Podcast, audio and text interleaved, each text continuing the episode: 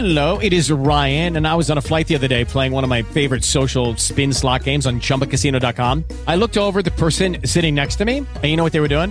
They were also playing Chumba Casino. Coincidence? I think not. Everybody's loving having fun with it. Chumba Casino is home to hundreds of casino style games that you can play for free anytime, anywhere, even at 30,000 feet. So sign up now at chumbacasino.com to claim your free welcome bonus. That's chumbacasino.com and live the Chumba life. No purchase necessary. VGW Group. Void were prohibited by law. See terms and conditions. 18 plus.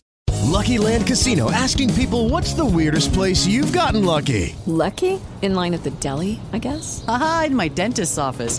More than once, actually. Do I have to say? Yes, you do. In the car before my kids' PTA meeting. Really? Yes. Excuse me, what's the weirdest place you've gotten lucky? I never win and tell. Well, there you have it. You can get lucky anywhere playing at LuckyLandSlots.com. Play for free right now. Are you feeling lucky? No purchase necessary. Void where prohibited by law. 18 plus. Terms and conditions apply. See website for details.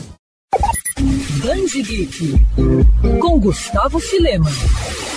Embora sejam proibidas no Brasil desde a década de 90, as brigas de galo continuam acontecendo na clandestinidade. No entanto, em muitos países da Ásia, a prática infelizmente é legalizada, sendo inclusive muito popular. Reflexo disso é o mangá Rooster Fighter, curiosa obra criada por Seo Sukaratani, que conta a história de um galo de luta super poderoso que se torna a última esperança da humanidade contra monstros gigantescos que têm aterrorizado a Terra. O mangá causou muita curiosidade na internet e se tornou tão popular na América Latina a ponto do autor disponibilizar em seu Twitter pessoal os três primeiros capítulos na íntegra, traduzidos para o espanhol. Depois de desembarcar na Argentina com direito a uma edição especial, Rooster Fighter enfim ganhou uma data de lançamento aqui no Brasil.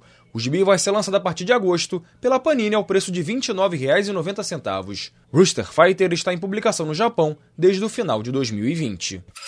Quer ouvir essa coluna novamente? É só procurar nas plataformas de streaming de áudio. Conheça mais dos podcasts da Band News FM Rio.